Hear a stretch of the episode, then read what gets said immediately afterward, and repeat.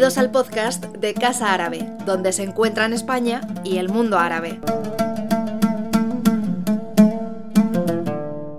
Eh, buenas tardes, eh, bienvenidas, bienvenidos a, Casa Árabe. Y a esta última sesión de, conferencias, bueno, o conferencia de clausura de nuestro ciclo de arqueología de, de la Córdoba Islámica. Ante todo, quiero agradecer enormemente la presencia del doctor Blanco, de Rafael Blanco, y del profesor Vaquerizo, que una tarde más eh, nos presentará al ponente. Y evidentemente a, todos ustedes que nos acompañan esta tarde aquí eh, presencialmente y a todas las personas que nos están siguiendo a través de las redes sociales de, Casa Árabe, pues por YouTube o, Facebook Live.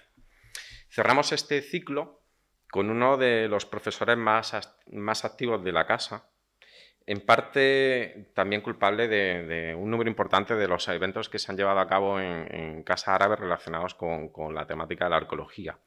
Incluso se puede decir que aquí se hizo doctor en estas paredes, eh, leyó la tesis aquí en, la casa, que es un privilegio también para nosotros. Desde que se inauguró la casa, para que veáis un poquito de retrospectiva antes de, de comenzar y darle la palabra al profesor Desiderio, hemos tenido más de 68 eventos relacionados con el tema de la arqueología, de forma directa o de forma transversal, y más de 100, unos 105, 110 especialistas de forma unitaria. En el caso de Rafa, pues ha estado con nosotros en varias ocasiones. Es, es un número importante, lo que hace que tanto por este ciclo que hemos llevado a cabo como por los ciclos y conferencias y, actividades que hemos realizado en torno a esta temática del pasado y de la historia, nos hace que pensar que nuestro balance eh, es bastante positivo. Está bien de vez en cuando decirnos a nosotros mismos seguir adelante y ahora tenemos en el horizonte, aunque acabe el ciclo, pues tenemos en el horizonte la publicación que, hemos comentado en, las últimas conferencias del ciclo sobre eh, aportando todas las intervenciones que, hemos tenido de estos 20 ponentes, magníficos ponentes, y aportando también unos otros 20 más que hacen que todo ese contexto de la arqueología de la Córdoba islámica en su, parte más divulgativa pues pueda ver la luz, esperamos que para primavera del año que viene. Eh, como decía, este balance es muy positivo, pero llega, llega a su fin con este horizonte del libro y eh, os amenazo, entre comillas, evidentemente, que yo voy a seguir en esta línea hasta todo lo que esté en mi mano, también trayendo a Córdoba eh, pues, eh, esta reflexión histórica de nuestro pasado que nos hace pensar de forma objetiva a través de, la investigación y del profesorado especialmente formado en, estas cuestiones, eh, traerlos a Córdoba para poder seguir disfrutando de ellos. Y esta tarde pues tenemos el privilegio, como decía, de tener al profesor Blanco que nos va a hablar del legado islámico y la identidad europea, la imagen del patrimonio andalusí de Córdoba. Y como no puede ser de otra forma, lo va a presentar eh, el profesor Desiderio Vaquerizo. Muchísimas gracias a todos. Gracias, Javier. Eh, buenas tardes. Eh, muy buenas tardes a todas las personas que nos acompañan en sala, como siempre. gracias a todas aquellas que nos acompañan a través de las redes sociales y de, de los distintas las distintas vías que, tiene Casa Árabe en funcionamiento, YouTube, etcétera. Y por supuesto, gracias al conferenciante, al doctor Blanco, por acompañarnos esta tarde. Una tarde muy especial porque cerramos un ciclo muy accidentado, pero un ciclo que nació de la ilusión, que nació del compromiso, que nació de, bueno, pues de una forma de entender nuestro trabajo y nuestra responsabilidad con relación a Córdoba, al entorno, a la transferencia del conocimiento y que eh, decidimos eh, apoyar tanto desde Casa Árabe como desde la Universidad de Córdoba, convencidos de la necesidad de dar a conocer el enorme volumen de datos que en estos últimos años, en estas últimas décadas, ha propiciado la, la arqueología en relación con la Córdoba islámica y dar a conocer a través del todo un plantel de investigadores, tanto eh, que, nos han acompañado físicamente en las conferencias como eh, autores para esa monografía de, las de la que en diversas ocasiones les hemos hablado, que esperamos tener para primavera, poder presentar a la sociedad cordobesa una obra de conjunto actualizada y perfectamente solvente sobre las novedades de arqueología islámica en Córdoba, una visión de conjunto, no solo sobre el urbanismo, sobre la arquitectura o sobre los aspectos más tradicionalmente atendidos, sino también desde el punto de vista de la sociedad, de la cultura, de la vida cotidiana, del derecho, de la mujer, eh, etcétera, etcétera.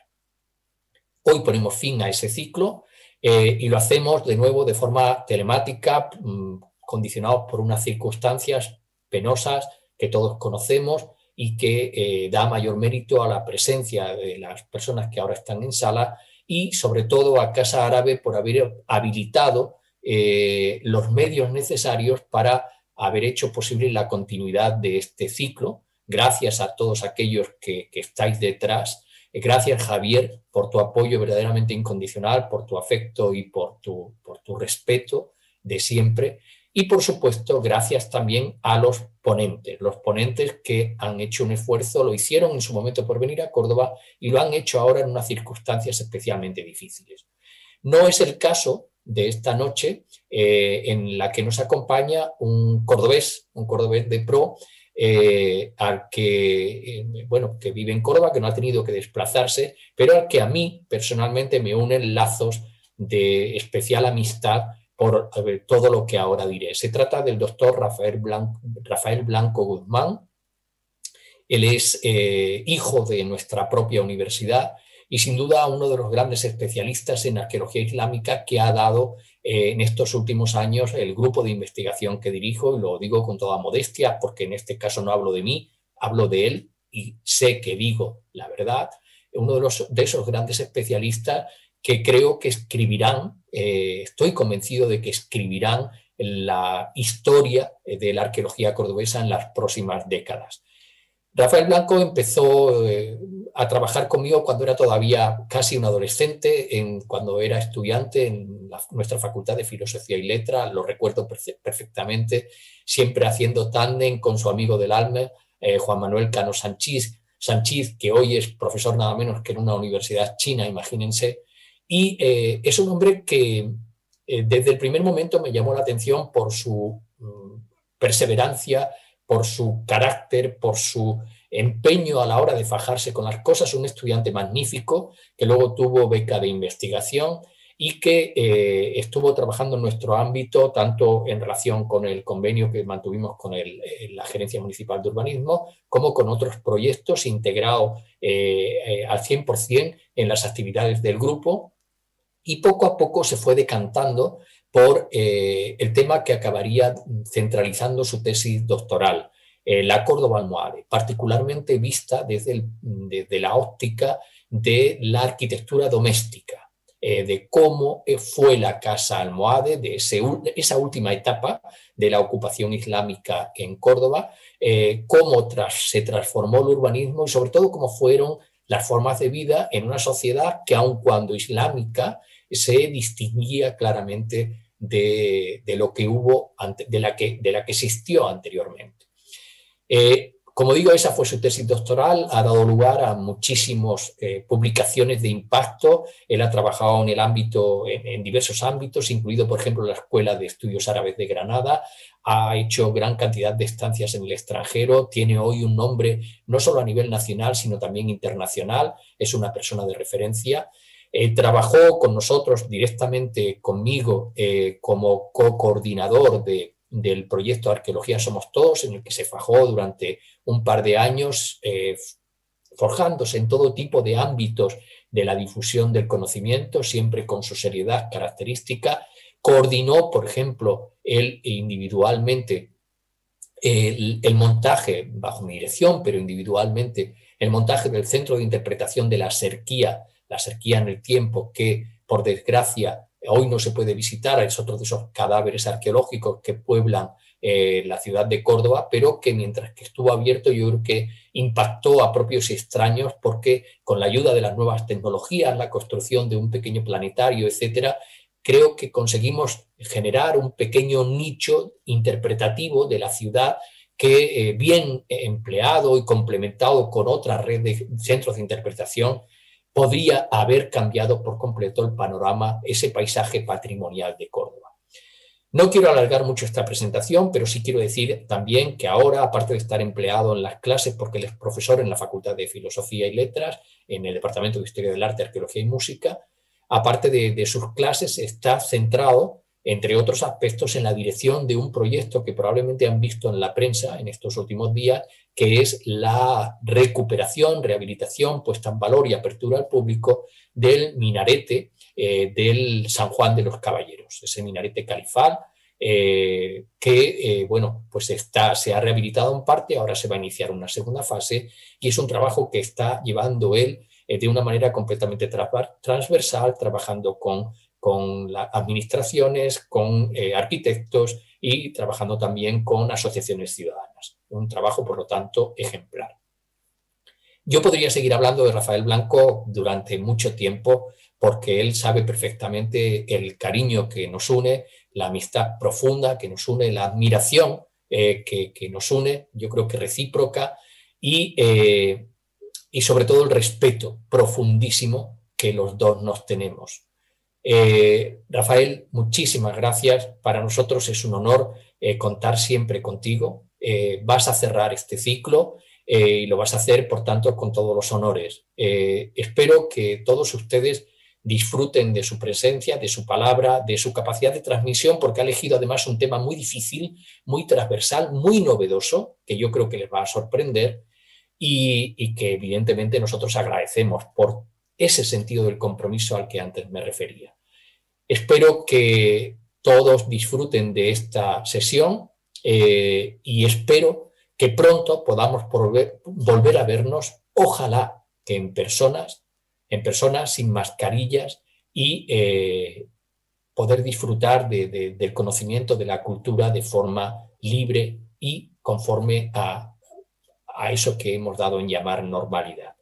Muchísimas gracias de nuevo, salud a todos, cuídense mucho, por favor. Gracias otra vez a Casa Árabe y espero de corazón que hasta pronto. Buenas noches. Muchísimas gracias ante todo, Desiderio, por las palabras. Creo que no son merecidas. Viene sobre todo de la última parte que ha dicho, la gran amistad que nos une. Pero eh, la verdad que le agradezco mucho y sé que lo dice además con bastante cariño. Y desde luego te tengo que dar la enhorabuena a ti, a Javier, a Casa Árabe, por lo que habéis montado, porque este ciclo, mm, cerrarlo para mí es un honor absoluto, porque el plantel de personalidades que han podido venir a este ciclo y que han podido estar eh, tratando los temas más diversos eh, es, muy, verdaderamente excepcional. Y la monografía que habéis preparado me parece también eh, una, que va a ser un referente, de, hecho, para la Córdoba islámica, en todos los aspectos. ¿eh? Es algo que os, doy desde aquí la enhorabuena a Desiderio, a Javier, a Casa Árabe, por esta implicación tan directa que habéis tenido en este proyecto que, creo que merece la pena resaltar. Bien, como ha dicho Desiderio, tenemos el tema que es realmente eh, delicado, complejo, si se quiere, por la transversalidad que supone, por los temas que se tocan, por la época, pongo ahí siglos XIII, siglo XXI, es decir, es un tema que per se ya, es un tema complejo, ¿no? Y además delicado, por muchas razones, ¿no? De hecho, en la última conferencia que dio, eh, excelente, que dio Maribel Fierro sobre la sociedad andalusí, vi en el final eh, comentar un poco sobre esta, sobre esta conferencia que Desiderio eh, calificó como valiente, si no recuerdo mal. Valiente es casi eh, inmolarse, ¿eh? suicida quizás, o arriesgada. Muchas veces es el, es el sistema, pero Desiderio, y Javier, que también me conoce, lo sabe, a mí me, dan un charco y yo voy para allá. Eso no, no, es, ningún problema.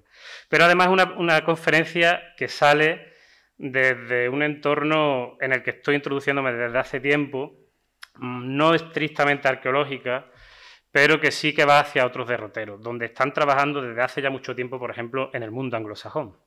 Y es en buscar las vinculaciones entre el patrimonio, entre el legado del pasado y las sociedades actuales. Cosa que es fundamental, porque no se pueden desligar esos dos temas. ¿eh? El patrimonio que tenemos actualmente, la imagen que tenemos actualmente del patrimonio, está íntimamente eh, ligado a esas sociedades que actualmente tenemos. Y esto es prácticamente el inicio de un proyecto internacional que se iba a iniciar con todo esto antes de, justo antes de la pandemia, pero que se ha quedado ahí un poco en stand-by, pero que se retomará, esperemos, a partir del año que viene si todo va mejor. Un proyecto que está liderando eh, Chris Whitehead de la Universidad de Newcastle, que tuvo a bien tenerme para la zona de, Al-Ándalus y de la península ibérica, y en el que eh, es un proyecto muy global, muy general, donde se desarrolla se intenta ver qué eh, relaciones hay entre distintos patrimonios y las distintas sociedades, no solo en Europa, sino en el mundo. O sea, un proyecto que los ingleses abordan mucho, aquí no estamos acostumbrados a este tipo de cuestiones, sobre todo en este ámbito de las humanidades, y es algo que, esperaremos profundizar en el futuro.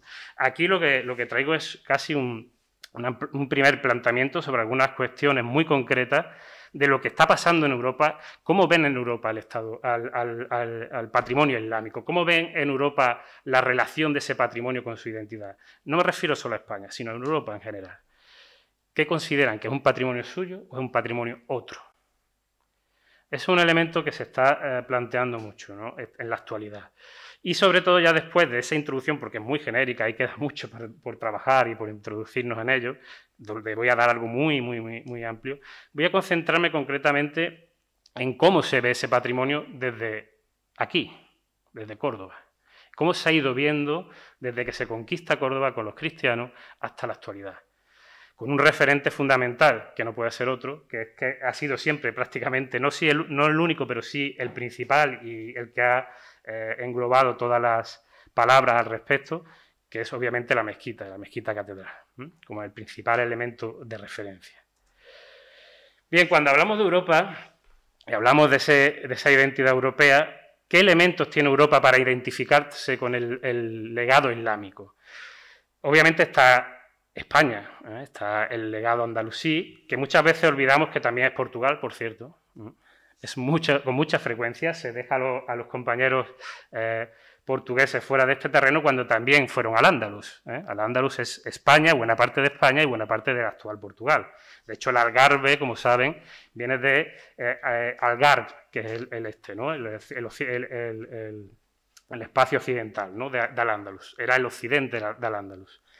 Y sin embargo, pues ya digo que normalmente queda relegado. ¿no? Pero también hubo en Italia un patrimonio musulmán, un patrimonio islámico. ¿eh? La zona del sur y sobre todo la zona de Sicilia, si han estado allí, eh, hay también una influencia muy potente de ese mundo en su patrimonio, en, sus formas actuales.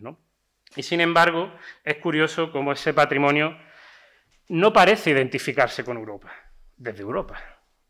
Es un patrimonio otro.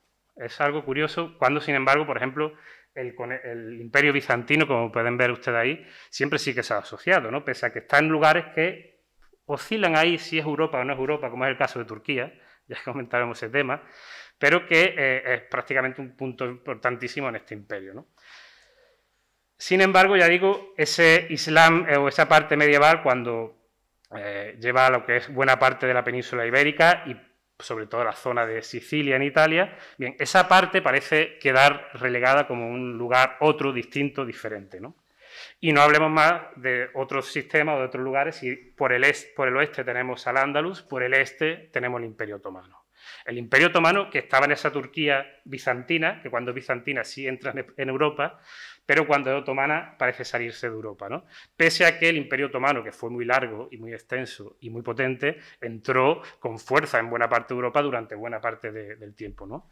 Entre ellos pues, tenemos algunos elementos que todavía siguen activas, como la mezquita de, eh, mezquita de Bania Bashi en Bulgaria, ¿no? Sofía.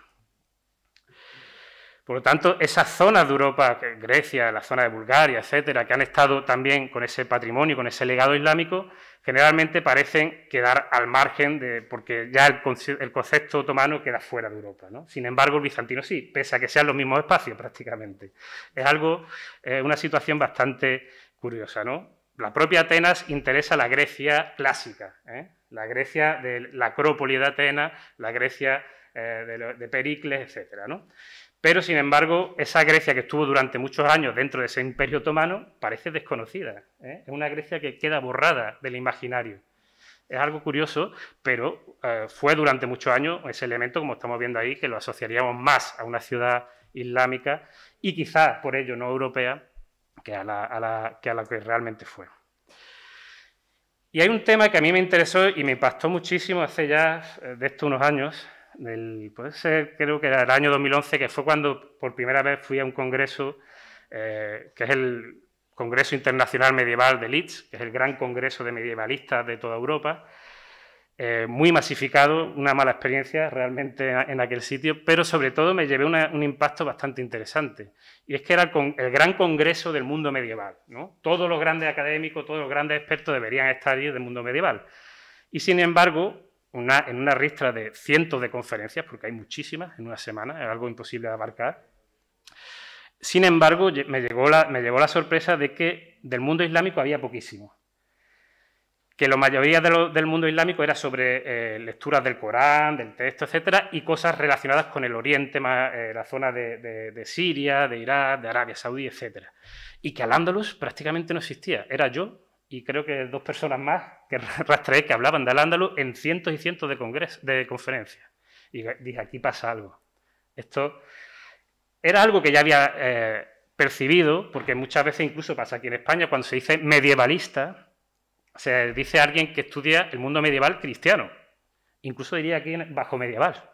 Pero cómo se extrae todo ese mundo, todo ese patrimonio, toda esa otra parte musulmana, islámica, ese patrimonio desaparece. Se quedan como especialistas en islámico, pero es distinto, ¿no? es como otra cuestión.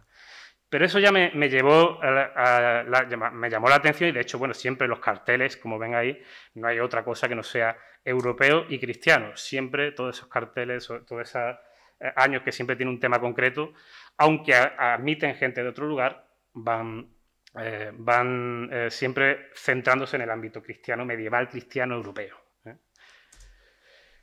De hecho, esto me ha hecho ir un poco más allá. Obviamente, en estos años ha incrementado un poco. No, ha sido, no es tanto como en aquel año al que yo fui, pero en, los años posteriores hay un poquito más de carga del ámbito andalusí, pero muy poco, el porcentaje mínimo. Y todo esto me hizo también pensar, digo, bueno, ¿y qué hacen en las universidades, en el mundo académico directamente? Vamos a coger un grado que es amplio y general y que toma varios sectores. Historia del arte, aunque de hecho existe en varios países. ¿Qué estudian en Historia del Arte en los, tres primeros años, que sería lo que aquí equivale al, grado? ¿Qué estudian en Oxford? Oxford es la primera universidad del mundo en, el ámbito de humanidades. ¿eh? La segunda creo que es Harvard, la tercera es Cambridge. ¿Qué estudian en Oxford? Pues si vamos viendo el programa, entre otras cosas, bueno, son cosas más generales, pero por ejemplo, eh, dan incluso la opción, la posibilidad de que el estudiante elija para estudiar un idioma orientado a la historia del arte, concretamente a la historia del arte. Y dan o francés, o alemán, o italiano aplicado para historiadores del arte. El español aquí no aparece.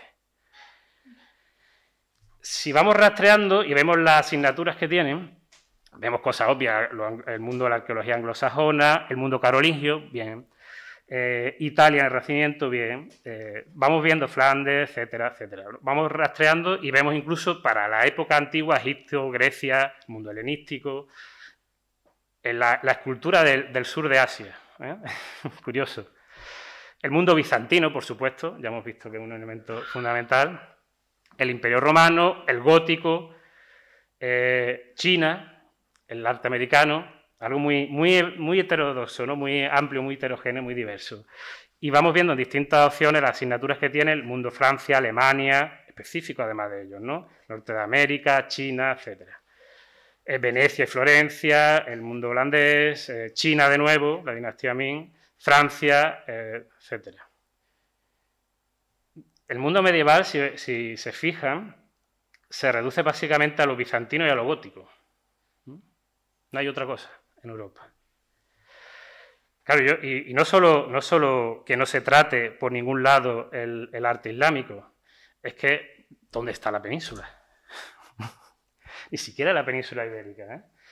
Esa es una cuestión que habría que plantear qué está pasando en, Oxford, la primera universidad del mundo. ¿eh? Y todo lo que es la península ibérica, ya no digo ya en, época medieval, queda fuera. ¿no? Si vamos a Cambridge, que es la tercera, pero la segunda de Europa, vemos también que se centra eh, desde la Edad Media hasta, hasta en la época occidental. ¿no? Y entre las asignaturas, sorpresas, sí hay un tema que más o menos puede entrar, ¿no? Que es eh, Jerusalén y el ámbito de las cruzadas. Y de hecho, eh, se menciona al inicio ¿no? que las cruzadas fueron desde la península ibérica eh, y en la zona de los bordes de Europa, etc. ¿no? Se menciona la península ibérica, pero lo que trata no es la península ibérica, de nuevo es Oriente. se trata un tema medieval, islámico, pero ligado al ámbito de, la, de cristiano de los cruzados. La península no aparece. Y en los temas, pues vemos a una situación igual. Muchos chinos, lo de, lo de el tema de la historia del arte o el arte chino, tiene razón, o es justificable si, ustedes van a estas universidades y ven que dos tercios muchas veces de los alumnos son chinos. De hecho, yo he estado allí hace, estuve en una estancia hace, eh, a finales del año pasado, eh, hasta, hasta, diciembre, y estuve viendo la universidad y era algo impresionante. Entonces, quizás por algo comercial, eh, que es el enfoque que tienen, están introduciendo muchos elementos chinos. ¿no? Pero de igual manera tienen determinados temas donde, obviamente, no aparece lo islámico, y donde el, tampoco aparece lo español. Pensé, digo, bueno, miré los temarios incluso en surrealismo, tratarán algo más de España. No, tampoco, queda, queda al margen, ¿no? Es algo curioso. Y sí, por ejemplo, hay tratamiento de Latinoamérica, pero el ámbito de la península queda fuera. En la Sorbona, este edificio que conozco bien porque estuve allí eh, hace ya bastante tiempo eh, en una estancia haciendo mi, tesis doctoral, ¿no? el edificio Michelet. Eh, en esta universidad las cosas son distintas. Sí que hay arqueología medieval, hay, más, hay muchísimas opciones para elegir, prácticamente se puede hacer una la carrera eh, como quiera, pero sorprende de nuevo el uso ¿no? De elementos, bueno, arqueología paleocristiana y bizantina, arte bizantino, eso existe también ahí, pero sobre todo lo curioso es, y hay arqueología y arte islámico, que lo da el colega Jean-Pierre Van Estever, con quien pude hacer esta, estancia en, aquel momento, que es un referente en el mundo islámico, pero claro, de una forma muy amplia, ¿no? La evolución de la arquitectura islámica y de la decoración arquitectónica durante la época medieval y moderna, ¿no? Prácticamente lo lleva a un amplio eh, espacio, ¿no? Y aunque está dentro del espacio medieval, ¿eh? Se extrae, porque lo que es medieval, como en este caso la arquitectura medieval, ¿eh? esta asignatura, fíjense de qué se trata, ¿eh? la Catedral de Chartres. Básicamente, bueno, el profesor tampoco ha cogido el edificio y toda la asignatura es ese edificio, ¿no? pero sobre todo resaltando el contexto general arquitectura románica y gótica. Es decir, medieval es románico y gótico. Lo islámico va por otra, por otra línea, se extrae, ¿no?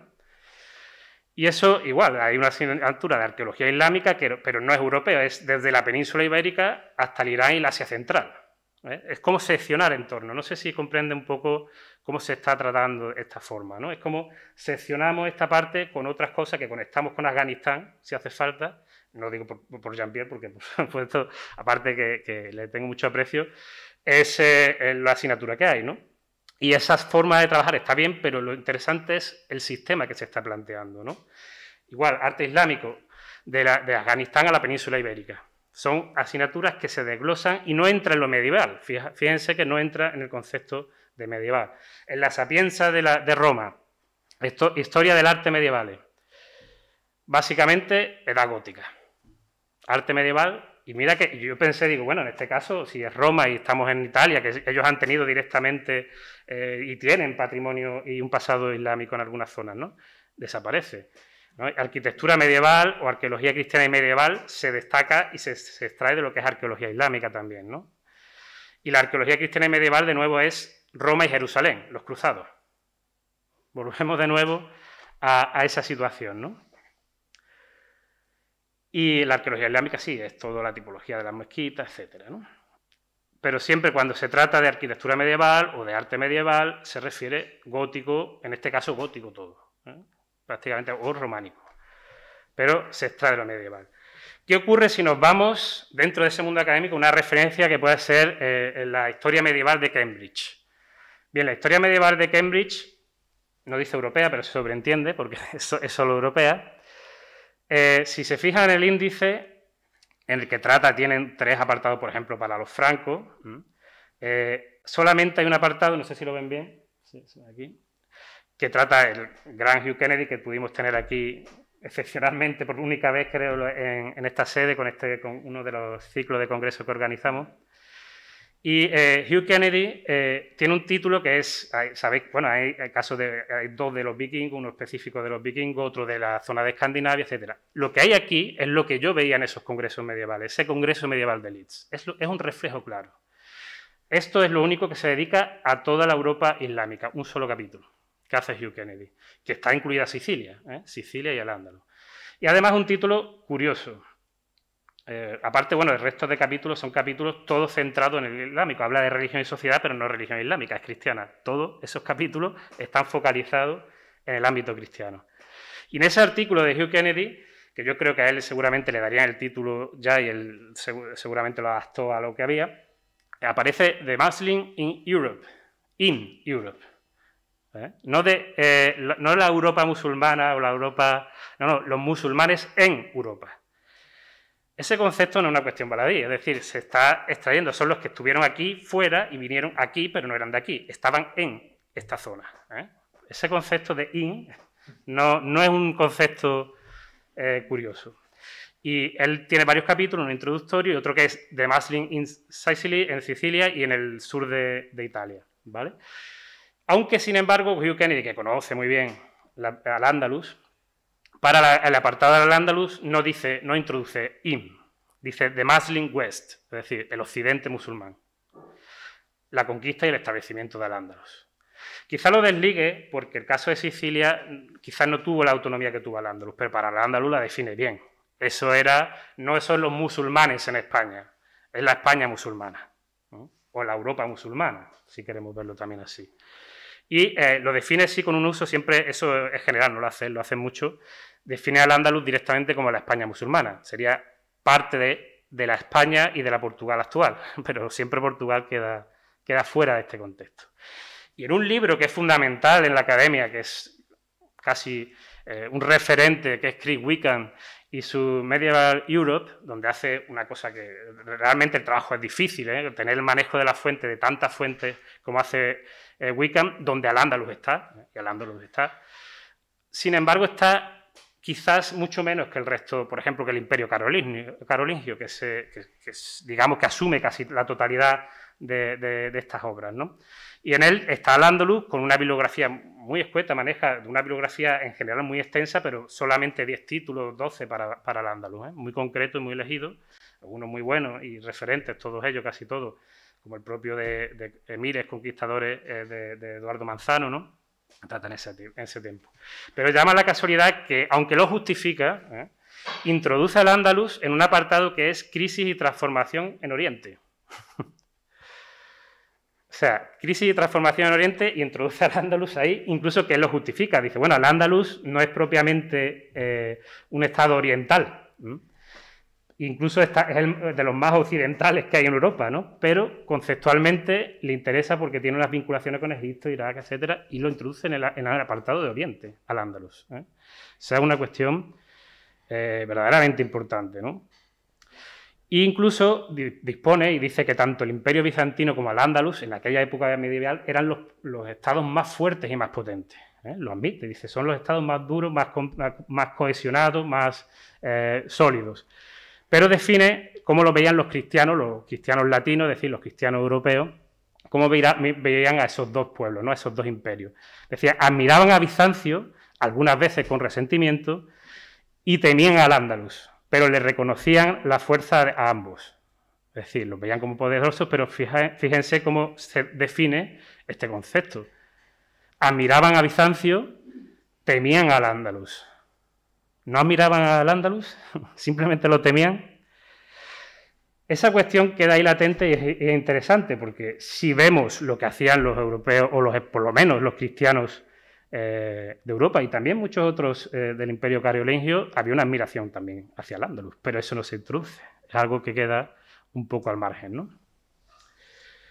Y si salimos del mundo académico y nos vamos a la propia institución, a la Unión Europea, podemos irnos a un tema bastante interesante que es el sello de patrimonio europeo que creó la Unión Europea, ¿no? del label, de, la etiqueta, el sello de, patrimonio europeo, que es una distinción que da la Unión Europea específicamente para poner, puede ser muchas cosas, todo relacionado con el patrimonio cultural, monumentos, sitios arqueológicos, eh, lugares de memoria, eh, patrimonio contemporáneo, inmaterial, etc. Es algo muy amplio, ¿no?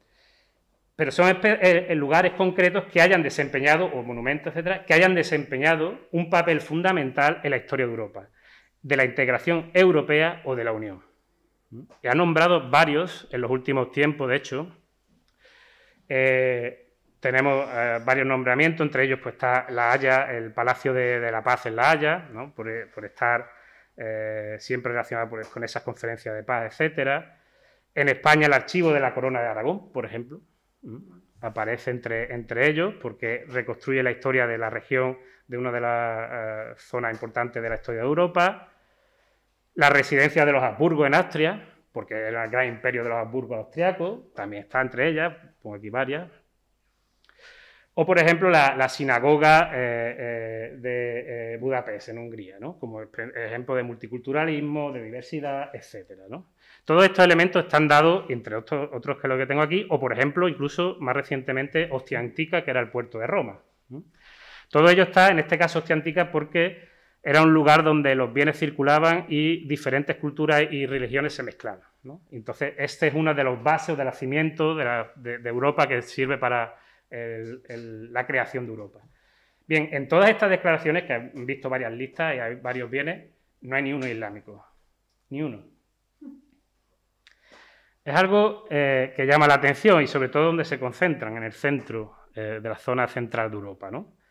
La periferia, todo lo que es eh, Escandinavia, incluso la zona de Irlanda, etcétera, aparte de Bulgaria, Rumanía, prácticamente no hay. En España, los dos ejemplos que hay, uno es la residencia de estudiantes de Madrid también, eh, por el periodo entre guerras, etcétera, salvo la excepción de Portugal, que son excepcionales en todos los europeos.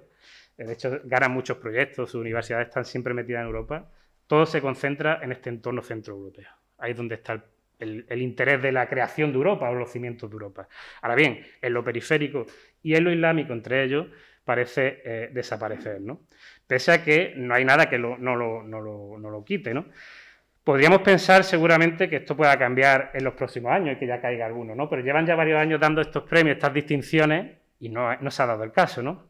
En esta eh, filosofía, ¿no? este lema de unidad en la diversidad, eh, diálogos transnacionales, intercambios, aprendizaje, eh, patrimonio común de los pueblos de Europa, etc. En toda esta filosofía que hace la Unión Europea, ¿no cabría algún elemento con pasado islámico mezclado con cristiano, por ejemplo?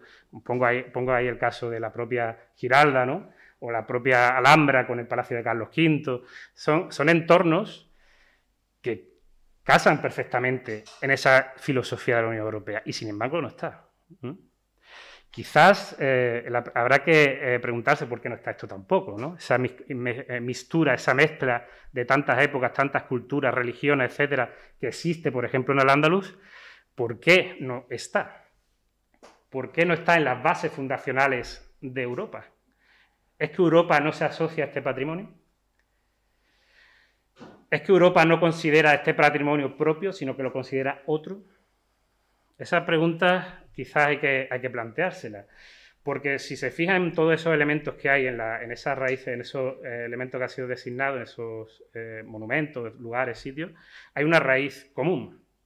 Y es que en gran medida todas esas raíces de Europa parten desde el mundo greco-latino, porque Atenas, el casco histórico de Atenas es el mundo greco-latino, está ahí también. Hostia antica, que es Roma, que ya me dirán hostia antica, bueno, sí, diversidad, el mundo romano la tenía, pero está también ahí. Y eh, todo lo que está relacionado con esa línea que vamos tratando, ¿no? que puede entrar desde el mundo bizantino hasta el mundo carolingio, etcétera, pero que deja en los márgenes de determinados entornos. Y entre ellos, el patrimonio islámico está quedando al margen. A lo mejor mañana lo hacen para el 2021, lo cambian y dan a la mezquita de Córdoba como ejemplo, ¿no? Pero eh, tengo mis dudas. De todas formas, ya incluso la actitud que en todos estos años no haya sido denominado ninguno de estos edificios con esa etiqueta, da que pensar. Aunque lo hagan ya mañana, ¿eh? porque ya han llegado algunas, algunas críticas y obviamente es posible que lo hagan, ¿no? Pero que todavía en todos estos años, desde 2013, tantos elementos que han denominado no esté ninguno de islámico, hace que pensar eh, sobre este tema, ¿no? Y eso lo plantea eh, este profesor de la Universidad de Newcastle y amigo, que es Chris Whitehead, en un proyecto brutal que hizo en la Unión Europea cuando los ingleses podían hacer proyectos en la Unión Europea. Ahora mismo está la cosa un poco complicada.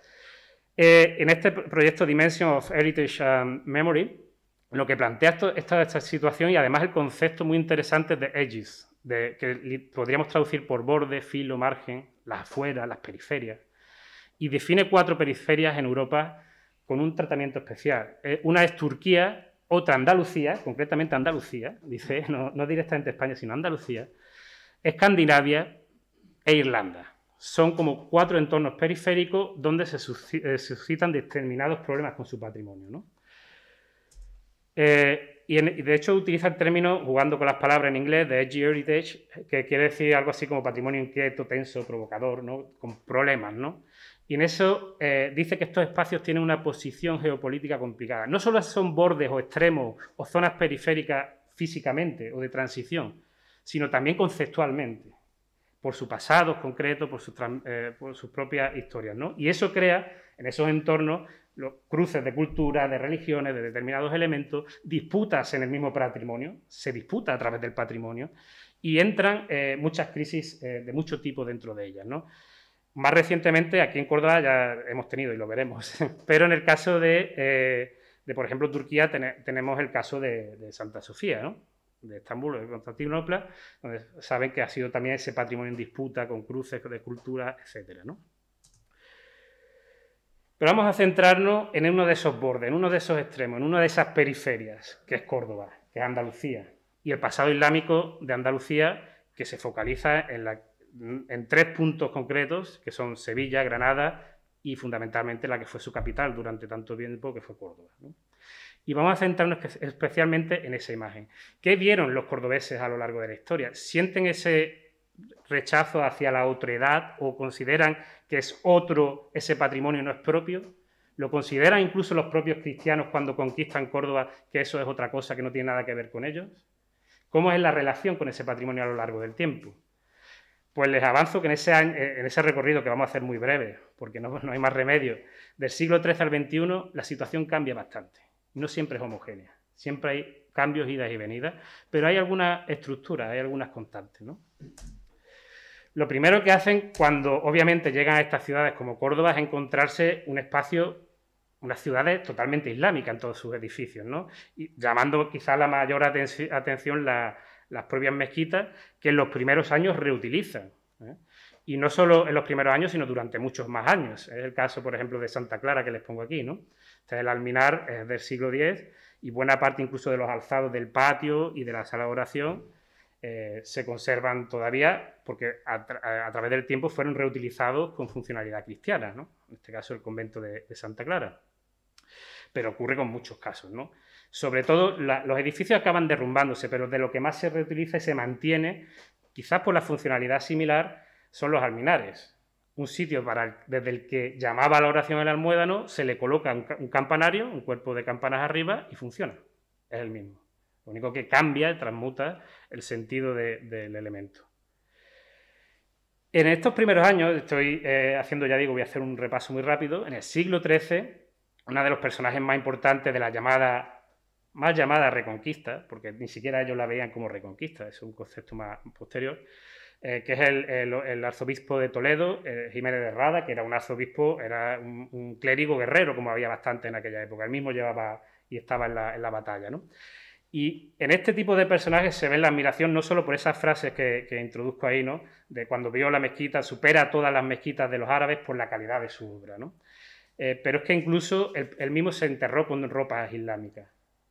Obviamente en estos años había una gran admiración, de alguna forma, a este tipo de, arte y de cultura. O en las cantigas de Alfonso X tenemos una gran cantidad de elementos, pero podemos ver, por ejemplo, eh, esas ciudades o esas partes de las ciudades que reproducían, que son ciudades prácticamente islámicas o islamizadas, muchas de ellas cristianas seguramente, pero con una tradición que seguía elementos, este del siglo XII seguro porque es un arco apuntado, pero de esas casas totalmente sobrias y casi sin ventanales, eh, con, puertas de arco de herradura o de arco apuntado, etc. ¿no? Lo vemos ahí. Pero también vemos otras cosas interesantes. Desde la arqueología han surgido una gran cantidad de pinturas de época islámica que se han podido estudiar. Las que ven aquí, salvo esta, que es una de las primeras que hay con formas geométricas, que es del Palacio de la Montería en, Sevilla. El resto son cordobesas y concretamente del Palacio de Oribe, surgieron en ese entorno del Palacio de Oribe. Eh, en esta fecha, en el siglo XII, en, en, época califal solían ser bastante sencillas las pinturas parietales, pero en el siglo XII aparecen esa alternancia que ven ustedes aquí de zonas geométricas con paneles rojos y esos paneles rojos habitualmente albergaban figuras, a veces eran una florecita simplemente o podían ser, podían ser otros elementos, ¿no? que ahora veremos. Y con el tiempo esos elementos, sobre todo los elementos geométricos, van ganando espacio. Bueno, esto es lo que vemos quizá uno de los primeros en la mezquita del Karawiyin de Fez, que quizá venga de Marruecos directamente esta técnica, esta, estética alternada de paneles eh, rojos con eh, elementos geométricos. Se desarrolla muchísimo en el siglo XII. En Murcia, en el Castillejo de Monteagudo, tenemos varios ejemplos que vemos aquí en Córdoba similares prácticamente, siempre con, o habitualmente en esta época con una estrella de ocho puntas en el centro, de la que surgen el resto de, los lazos. Y a partir de época almohades, sobre todo, esos paneles centrales donde había elementos figurativos van desapareciendo. Las estructuras, las lacerías, van comiéndose esos terrenos y van convirtiéndose eh, prácticamente en una especie de horror vacui que lo cubre todo, geométrico, que cubre toda la pared. ¿eh? Una forma tan compleja como las que están empezando a ver ahí, que tenemos en Córdoba, en el caso de Oribe también, y que eh, ya a partir del siglo XIII o XIV desaparece todo elemento figurativo, quizás por esa tradición almohade de eliminar lo figurativo, los almohades eran muy radicales en ese, en ese aspecto, y eh, ya en el siglo XIII y XIV, incluso XV, aunque ya no están los almohades, sigue esta tendencia estética. ¿eh? todo está prácticamente lleno de una lacería cada vez más compleja, más intrincada, más abigarrada. Es lo que podemos ver en la Alhambra. En el mundo nazarí no había ese rigor eh, religioso que tenían los almohades, pero estéticamente ya se ha perdido ese espacio figurativo. Sin embargo, encontramos estas cosas tan curiosas. Esto viene del de, convento de Santo Domingo del Real en Segovia, en el siglo XIII. Cuando en el Andaluz ya se había perdido ese tipo de estructuración en paneles eh, rojos y zonas geométricas, en el siglo XIII en Segovia tenemos esto, ese mismo esquema, esa misma forma de trabajar, con esa estrella de ocho puntas en el centro y con paneles rojos, en este caso con elementos claramente cristianos. ¿eh? Que incluso, eh, lo tenemos aquí para que veamos, es similar. Es el desarrollo es prácticamente el mismo que tenían eh, aquí en Al-Ándalus, pero no en el siglo XIII. En el siglo XIII esto ya había desaparecido en Al-Ándalus. Sí en el siglo XII, y sobre todo en la primera mitad del XII. ¿Cómo se explica este desfase entre uno y otro? Pues fundamentalmente este desfase debió derivarse en parte eh, a través de los trabajadores musulmanes que empezaron a trabajar en el mundo cristiano, en mundo, los reinos cristianos del norte. Por un lado, porque eh, esas formas las habían aprendido aquí y las, trasvasaron hacia el norte, a veces porque ciudades eran conquistadas y esos artesanos quedaban allí. Otras veces, y eso fue un elemento muy importante, cuando se expulsa a los, mozárabes del Andaluz. Eso se produce en el año 1125. Por cuestiones eh, bélicas, los propios andalusíes consideran que los cristianos han traicionado por una entrada de, tropas del norte que han traicionado a los andalusíes, a, sus propios eh, vecinos eh, musulmanes, y deciden eh, expulsarlos. Y de hecho el propio abuelo de Averroes, Ibn Rushd, decide y llama a los almorávides y los visita para decirle que tiene que expulsar a los cristianos porque le han traicionado. Se han aliado con los cristianos del norte y tienen que ser expulsados. Bien, esos cristianos, que muchos de ellos pudieron ser artesanos perfectamente, que vivían en la Andaluz, que eran andalusíes, que tenían una cultura andalusí y que seguían los modos, las estéticas andalusíes, transfieren esa forma de hacer al norte. Y en el norte no entran los almohades, no entra ese rigor almohade. Por lo cual, lo que tenemos es, por un lado, una estética paralizada a inicios del siglo XII, pero en el siglo XIII, en la que evolucionan con determinados elementos propiamente cristianos, pero otros que eran islámicos, por ejemplo, este que tenemos aquí. Esto es una, especie de grulla con un pez. ¿eh? Este pez, la parte baja de ese pez, lo tenemos también en uno de los elementos islámicos del siglo XII en Córdoba. ¿eh? Esos elementos tipológicos, estéticos, los mantienen. Y eh, si vamos con un poco más adelante, siglo XIV, siglo XV, vemos que esa estética de compartimentar los paneles lo siguen manteniendo, pero evolucionando con sus nuevas formas no solo las formas cristianas, sino lo que en, aquella época está de moda, que se, viene sobre todo de una influencia clara del arte nazarí. ¿eh? Estas formas no las vemos en el siglo XII. Sí vemos la compartimentación, ¿eh? pero no vemos estas formas. Estas formas, las estrellas que dominaban eran de ocho, de ocho puntas. La estrella de 10, 12 puntas y demás lo vemos ya en el ámbito granadino. ¿eh? Lo que están aquí es mezclando. Fíjense la mezcla que tenemos en esta, en esta obra, que por cierto, no lo he dicho, está aquí mismo.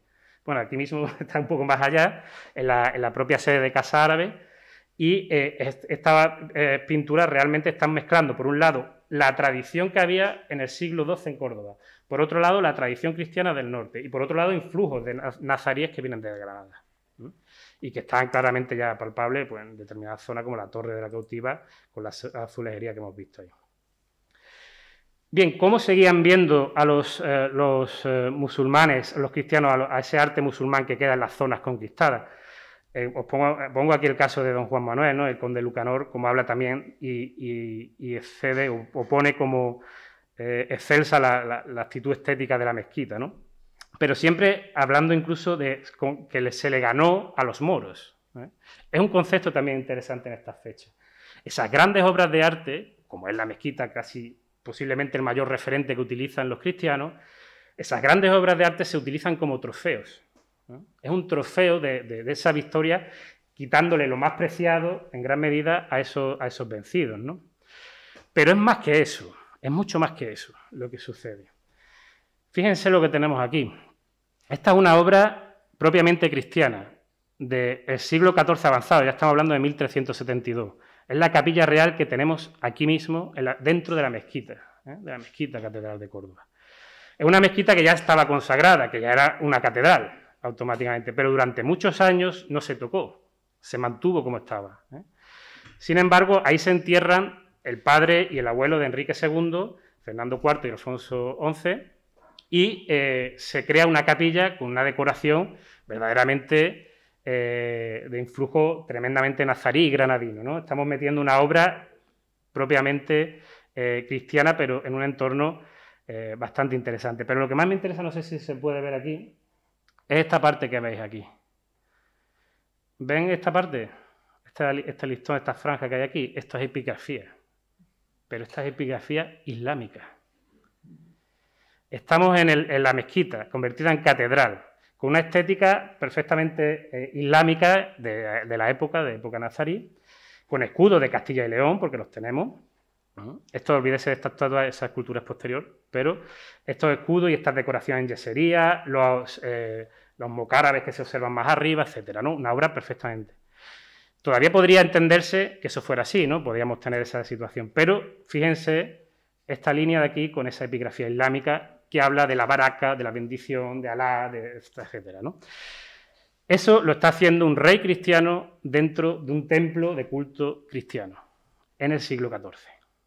¿Cómo interpretamos esto? Esa es eh, una pregunta interesante. Obviamente había admiración estética, pero además había un cierto sincretismo incluso con la lengua, incluso con el árabe. Ellos entendían que esa alabanza a Dios era Dios, ¿vale? Dios es victorioso, Dios tal, ¿vale? Me parece bien, lo podemos utilizar. Y no había una posición directamente hacia ese patrimonio, hacia esa cultura, sino que el propio rey castellano lo está utilizando en una obra que crea para enterrar a su abuelo y a su padre allí, dentro de un centro de culto cristiano. ¿eh? O sea, la, sensación es clara de, admiración directa hacia, hacia ese espacio, ¿no? No sé si tengo aquí. Y eso no solo lo utilizan ahí, esa capilla real sirve en Córdoba como ejemplo y difusión para otros nobles. ¿eh? Otros nobles dentro de la propia catedral utilizan este esquema esta decoración y estas fórmulas. E incluso la capilla de San Bartolomé utiliza esa fórmula eh, eh, islámica. En algunas ocasiones es cierto que se utilizan de forma repetitiva como decorativa, pero en el caso de Enrique II no. Tienen todo sentido y quien lo estaba haciendo sabía lo que ponía. seguramente sería alguien, algún musulmán que organizó ese elemento, seguro.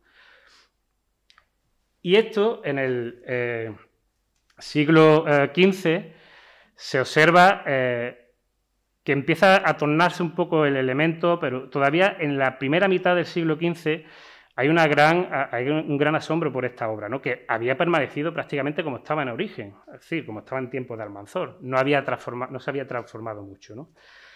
Y eh, se le da pues, el elemento, la, actitud a la mezquita de una gran joya, una joya que define incluso como gloria de España y señal distintiva del honor de Córdoba, y que eh, resalta y destaca por muchos elementos, hasta el punto incluso de que lo, relaciona con las siete maravillas del mundo de Herodoto. ¿no? Y habla también de un mimbar, que dice mimbar de un cierto rey, lo asume como rey, Almanzor, que era un mimbar donde se llamaba el rezo, que, dice muy decorado, muy, muy bien, elegantemente realizado, etcétera, ¿no? con mármoles, etcétera, marfiles. Ese elemento desapareció. Más adelante se habla cómo, cómo fue que desapareció, pero estaba conservado también y era un elemento estético que admiraba. Ya digo que Jerónimo Sánchez llega incluso, que era, era clérigo, aunque había sido expulsado de Córdoba, no se sabe muy bien por qué, ¿eh? pero seguía mirando Córdoba, relata todas las bonanzas de Córdoba de todo tipo, ¿no? aunque la llama es aunque dice exactamente, aunque se haya portado conmigo como una madrastra, yo la sigo queriendo y, recibo o recito todas sus bienes.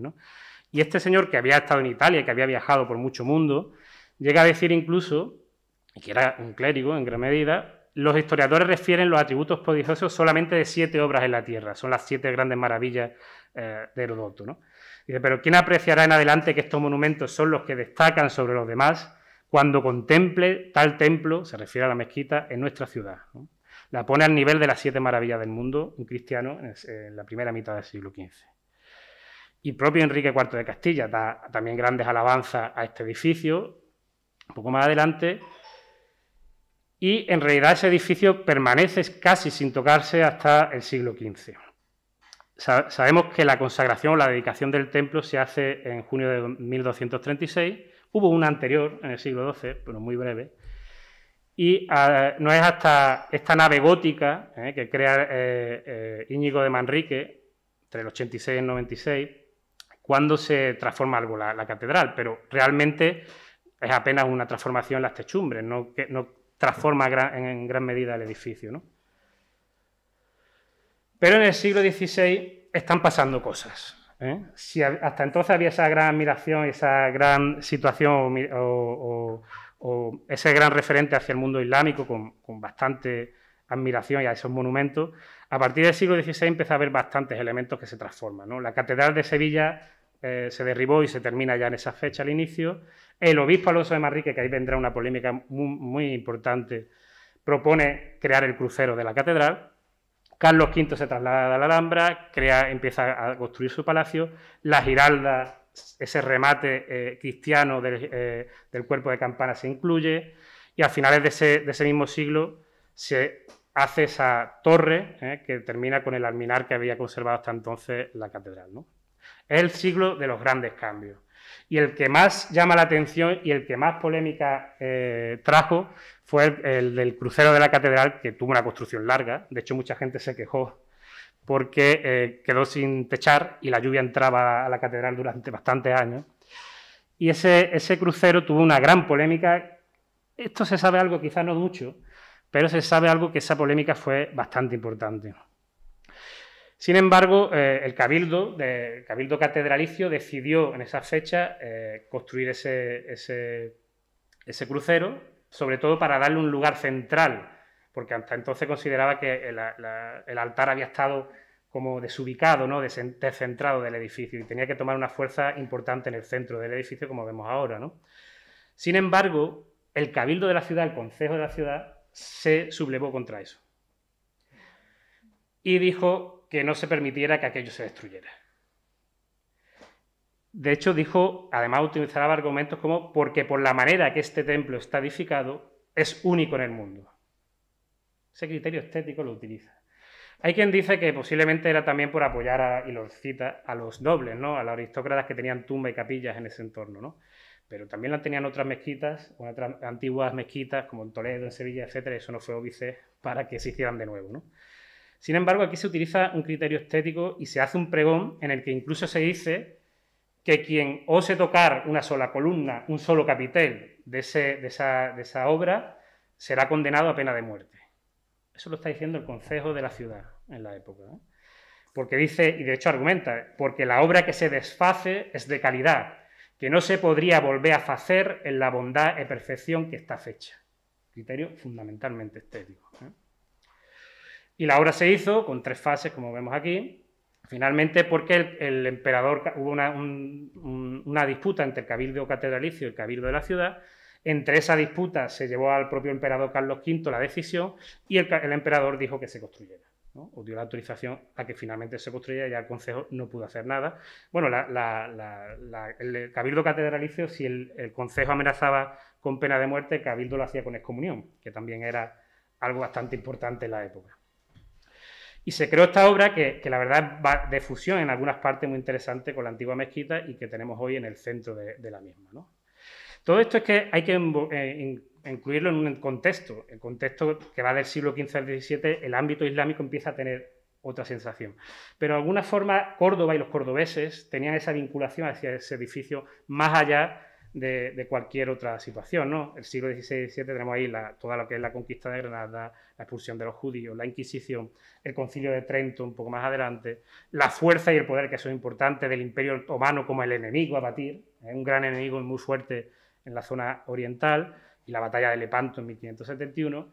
Todo esto que lleva incluso a la expulsión de los moriscos a principios ya del siglo XVII. ¿no? Ese contexto histórico hace que se vea lo, islámico desde otro punto de vista y que incluso, como dice este libro de Antonio Urquiza, haya una mezcla entre todavía admiración que continúa y lo que él define como asco.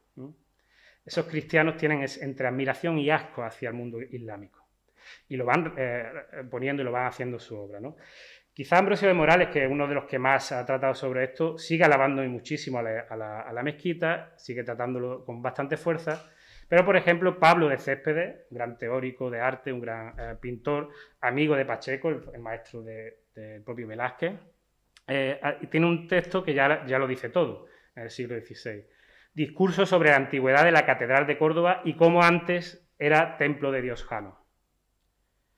¿Qué está sucediendo a partir de aquí? Que se utiliza un elemento muy interesante. A través de un miliario que se encontró en las obras de la catedral del crucero, apareció un miliario que hacía referencia a un templo de Jano en Córdoba.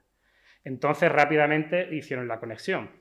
Esto quiere decir que lo que hay aquí es anterior a los musulmanes, lo cual nos viene muy bien.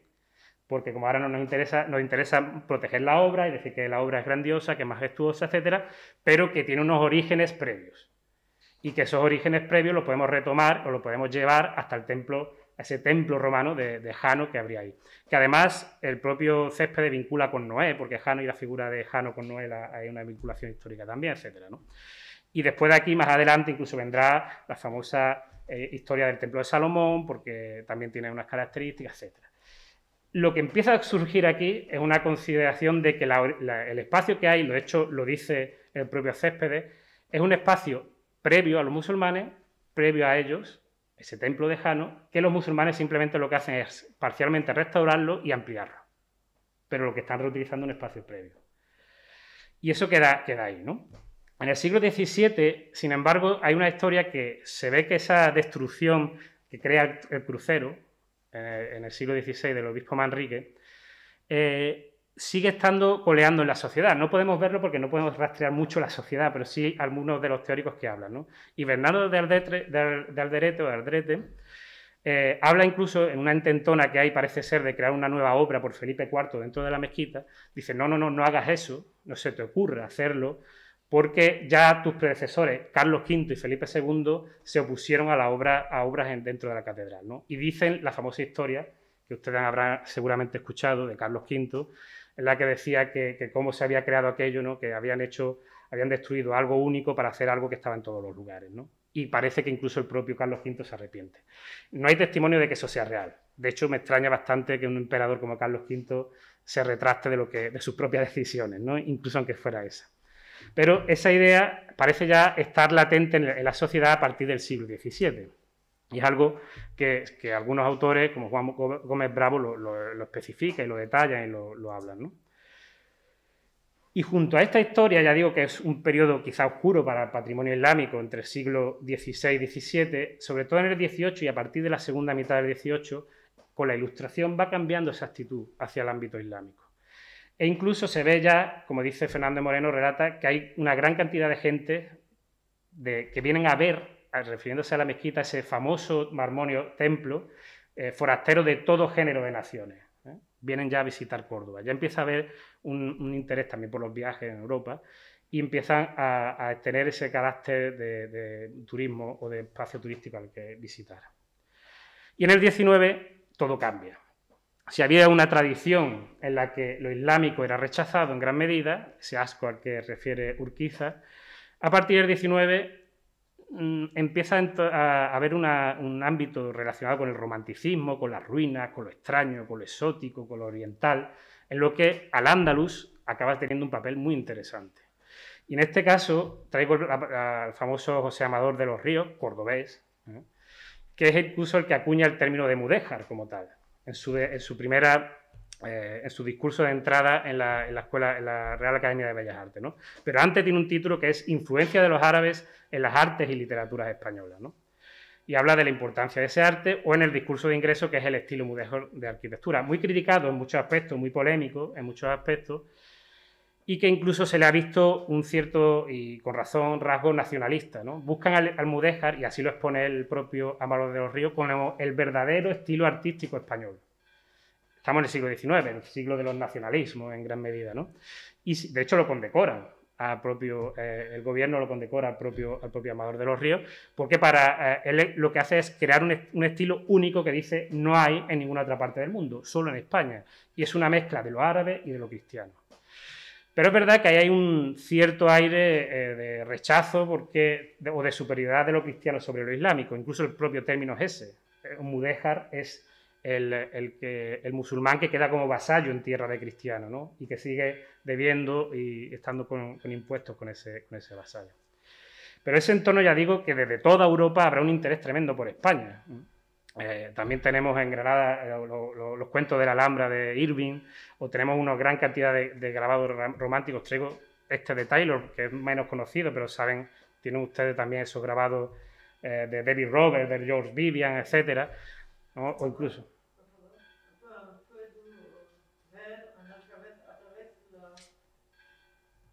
¿Esto?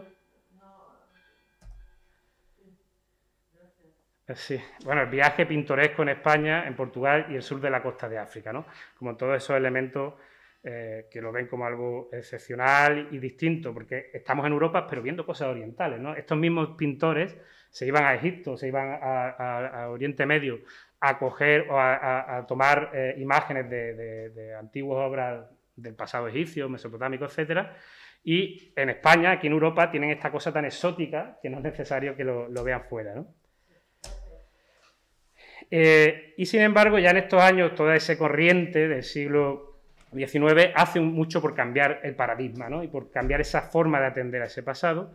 Os traigo este fragmento de, la Feria de los Discretos de Pío Baroja, donde se habla incluso ya de ese interés que tenía la mezquita con propios guías dentro de la mezquita ¿no? para enseñar a los, que, a los que pasaban, incluso la alcázar, la torre, etc.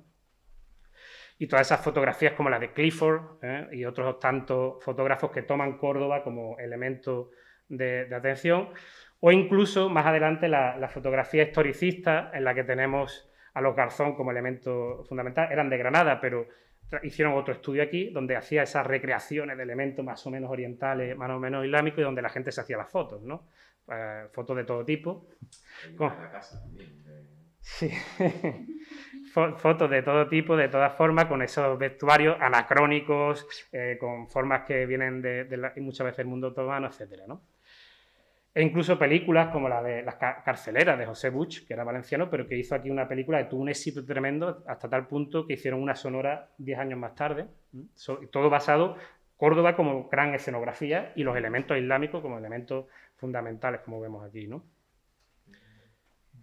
Y eh, iba a resumir un caso muy concreto con el almiral de San Juan, pero ya estamos fuera de tiempo, sobre todo para que veáis o para que puedan ver cómo va cambiando ese paradigma. Y ya incluso eh, Ramírez de Arellano en el siglo XIX critica lo que no tiene de, o lo que tiene de cristiano, de eh, esa torre de San Juan de la que decía que ya había desaparecido todo, ¿no? Sabía, no sé cómo, que allí había una mezquita, pero lo sabía, pero no, no, veían nada de una mezquita, ¿no? Y decía que los, eh, a las obras del 16, del 17, del 18, etcétera, les dice que son obras de mal gusto. ¿eh? En ese caso, lo anterior empezaba a ser rechazado.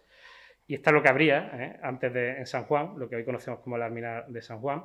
Y el propio Rafael Ramírez Arellano habla eh, posteriormente como que eso eh, no tiene nada que se le pueda retrotraer a esa mezquita, no queda nada ya de ella. ¿no? Aunque sí quedó, cuando se hace una obra de restauración, se quita el enfoscado, ese enfoscado que taparía seguramente esas formas islámicas, porque no se querían. Y cuando se quita ese enfoscado para las obras, los andamios lo tenemos ahí de Félix Hernández, este es el campanario que quedaba. Lo curioso es que se dice hay que restituir la imagen del alminar. Ahora, en este mundo ya estamos hablando del año 1927, con todo ese siglo XIX donde se ensalza lo islámico, con ese entorno que hemos visto de los garzón, donde lo islámico es lo que atrae y la gente quiere hacerse fotos en esos entornos, bien, pues hemos descubierto un edificio islámico. Estamos en Córdoba, esto hay que sacarlo. Y no solo eso, sino que lo otro, ese eh, eh, cuerpo posteriormente adicionado para campanario, se solicita quitarlo. Este patrimonio no interesa, interesa al islámico. Y lo quitan. Lo quitan para, supuestamente, dice Félix Hernández, crear una espadaña que lo sustituya. Es decir, le interesa lo medieval. Todo lo que no sea medieval no. No solo el islámico, también ese remate que fuera una espadaña, aunque finalmente no la hacen. Hacen un tejado a cuatro aguas que es más bien, eh, es más bien eh, mudéjar y lo tienen muchas otras torres. Y en toda esta situación, obviamente la mezquita siempre ha sido un emblema.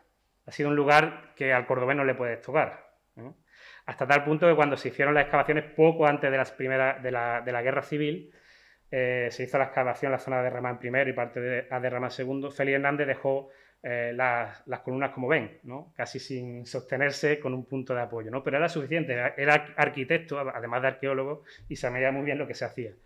Pero hubo una polémica incluso porque los eh, santos inocentes, una broma del periódico, hicieron un fotomontaje diciendo que aquello se había derrumbado y que se lo había cargado. Y llegó a tal la polémica que otro arabista muy insigne de la época, como Rafael Castejón, eh, denunció a Félix Hernández y tuvo que venir Torres Balbá desde Granada para ver si, estaba, si se iba a destruir la mezquita o no. Al final dijo que no, que estaba haciéndolo muy bien Félix Hernández y no pasó nada, ¿no? Pero la polémica se creó. Y una gran polémica, y con esto voy terminando, eh, que se produjo también muy interesante, eh, fue cuando el franquismo empezó a declinar. Cuando el franquismo empezó a declinar, hubo una idea que iba rondando en la prensa y que iba rondando determinados intelectuales, que era la de volver, devolver a la mezquita la forma original. Y para ello eliminar el crucero de la catedral. Una auténtica salvajada que se habría que hacer, pero eso se está diciendo en el año 73, ¿eh? que no, hace mucho de esto. Y se planteó seriamente, dice el propio eh, eh, nieto cumplido que el propio Rafael Castejón fue el que lo, ideó y que estuvo detrás de ello. ¿no? Y sin embargo, para eso, la propia, la propia iglesia, junto con el ayuntamiento, traen a la UNESCO para intentar hacer que Córdoba sea uno de los primeros sitios del mundo patrimonio de la humanidad, patrimonio mundial. Y para que la UNESCO justifique que hay que conservar todo el espacio, no solo la mezquita, sino que hay que conservar todos los elementos de la historia. Algo muy avanzado y muy interesante para la época, trayendo incluso especialistas del mundo árabe que defendieran que ese crucero tenía que estar ahí, que era su sitio, que no había que quitarlo. Eh, incluso eh, en ese texto hay un cierto sentimiento de culpa en el propio Nieto Cumplido, que es una de las eminencias, una gran referencia para el estudio de, la mezquita catedral, en el que dice que eh, habría que plantearse que, bueno, que, aquello se construyó, pero no hay por qué tirarlo, ya está hecho. ¿no? Que quizás fue un error construirlo, lo incluso aparece como tal, que quizás fue un error construirlo. Eh, incluso intenta decir que eso no fue culpa del Cabildo Catedral, sino fue concretamente de un obispo concreto, de Alonso Manrique, que además dice que no era cordobés, que no era de Córdoba y por lo tanto no entendía lo que era la mezquita. ¿eh? Eso es muy interesante en cuanto a identidad y patrimonio. ¿eh? Es muy interesante esa argumentación y que los, la iglesia, incluidos los eclesiásticos, estaban en contra de aquello. Pero bueno, que ya está hecho. No lo vayamos a tirar y vamos a preservar parte de la historia. ¿no? Y de hecho se acuña un término que, se, que tendrá mucha salida y que será un término que la verdad es bastante coherente, que es el de mezquita catedral. ¿no? A veces como antigua mezquita, eh, pero ese término durará durante mucho tiempo, incluso se harán congresos relacionados con la mezquita exclusivamente. ¿no? Algo que cambia radicalmente con este hecho histórico tan fundamental y tan terrible del 11S, ¿no? donde muchas situaciones eh, de muchos estilos hace que cambie de nuevo el paradigma y que esa visión exótica que había creado en el siglo XIX y atrayente de admiración hacia el mundo islámico empiece a cambiar hacia el otro lado, de rechazo. Y eso hace que por distintas cuestiones, incluso los musulmanes españoles pidan rezar allí, hay una polémica, un conflicto eh, diverso, E incluso se elimina el nombre de mezquita de los catálogos, simplemente la Catedral de Córdoba. Algo que deja prácticamente lo islámico del edificio como la intervención islámica, un elemento ahí en medio que prácticamente pierde protagonismo con el resto de la parte cristiana. Hay algo anterior, que es la famosa y polémica eh, complejo basílica de San Vicente, y eh, lo, islámico queda reducido a una intervención. Y además acaba pues, prácticamente en el medio sin, verse. Esto ya, por, fortuna, lo cambió, lo transformó en los últimos años. saben que ha habido una gran polémica en toda esta cuestión, en política, el uso político incluso de esto y, todo. ¿no? Pero eh, el concepto de la titularidad, que no voy a entrar porque no, no terminaríamos entonces hoy aquí. E incluso desde el ámbito científico, otra polémica que levantó Arce del CSI sobre que incluso esa famosa basílica de San Vicente era un mito, un mito como casi el del templo de Jano, el templo de Salomón, y que ahí no había nada religioso previo. ¿no? Contraveniendo a, muchos eh, profesionales eh, que han hablado no de una gran basílica, porque es imposible, lo poco que sabemos de las excavaciones de Félix Hernández eh, es muy escueto no, habla de, una gran basílica, si acaso sería un edificio más pequeño y sobre todo un complejo con distintos edificios, que es lo más probable que hubiera. ¿no? Arce lo niega, directamente dice que ahí no había nada religioso y que eso eran otros elementos de otras épocas, pero no tenía nada que ver. Y en ese contexto, en el 2016, Nieto Cumplido, que había defendido ese concepto de, mixtura ¿no? y esa mezcla de cultura y, demás, publica un libro que es La Mezquita de Córdoba, joya bizantina. Ya el título indica, volvemos a esas raíces de Europa, ¿no? Lo bizantino. No es islámico, sino que realmente lo que está trayendo es un arte que viene desde el mundo grecolatino y desde, lo cita literalmente, desde el propio Alejandro Magno. ¿no? Lo que tenemos ahí es una obra helenística casi, intentando un poco, de alguna forma dejar en otro lado el mundo eh, cristiano. Y vuelve a esas raíces de Europa. Lo que hace Nieto Cumplido es muy interesante porque lo que está haciendo no es único. Es único quizás aquí en Córdoba, en un contexto más propiamente cordobés, pero es lo que se está haciendo en Europa. En Europa lo bizantino, incluso Turquía, ¿eh? es europea cuando es bizantina, pero no cuando es otomana.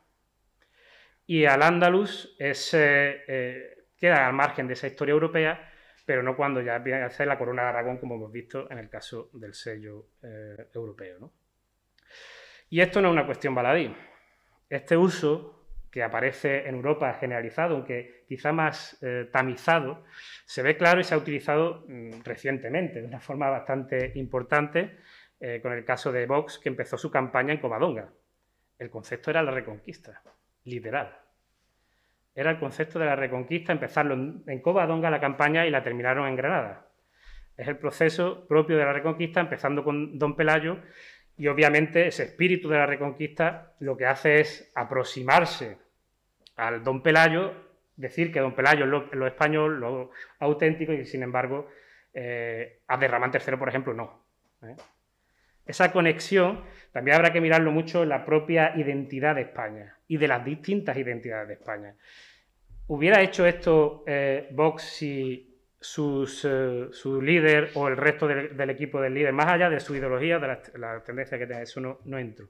Pero ¿hubiera hecho esto si, hubiera sido Santiago Bascal en, lugar de Vasco Cordobés? ¿Hubiera ido contra esa memoria de su pasado, de su legado islámico?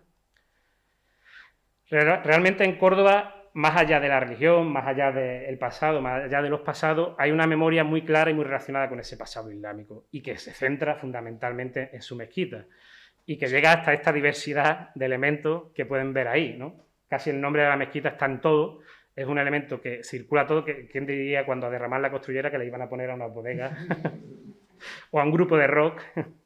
¿no? O incluso a, a este famoso personaje que yo creo que no triunfó, que se llama Rafalito, Era el personaje de la fiesta de mayo, lo tiene todo. Ahí el, catabino, las macetas, etcétera, las columnas. Sí, sí, sí, lo, presentaron con mucho, mucha pompa. Eh, y encima Rafalito, ¿no? Bien, pero obviamente esta ciudad, más allá de religiones, más allá de cultura, está imbricada con ese patrimonio. Y lo siente como propio. Y lo siente como un símbolo, un símbolo de representación y de identificación. Y eso hace pensar muchas veces esos patrimonios que construyen Europa. Si Córdoba, que relaciona ese patrimonio europeo claramente con ese pasado, Córdoba no puede prescindir, los cordobeses, incluso los andaluces, y buena parte de los españoles no pueden prescindir de ese patrimonio, no se les puede eliminar. Si se elimina ese patrimonio, que parte de su esencia desaparece. Quizá un vasco no lo vea así, quizá un gallego tampoco, o a lo mejor un madrileño. Dependerá de muchas conexiones, ¿no? Pero en, esta ciudad se ha vivido rodeado de ese patrimonio durante mucho tiempo, y en Granada, y en Sevilla. Y obviamente ese patrimonio es parte ya de esa identidad. Lo que hay que plantearse es parte de la identidad europea. Europa o incluso la moderna Unión Europea admite ese patrimonio como suyo. La cuestión es, si, si no lo admite, está excluyendo a parte de su territorio, y entre ellas a Andalucía. Muchas gracias.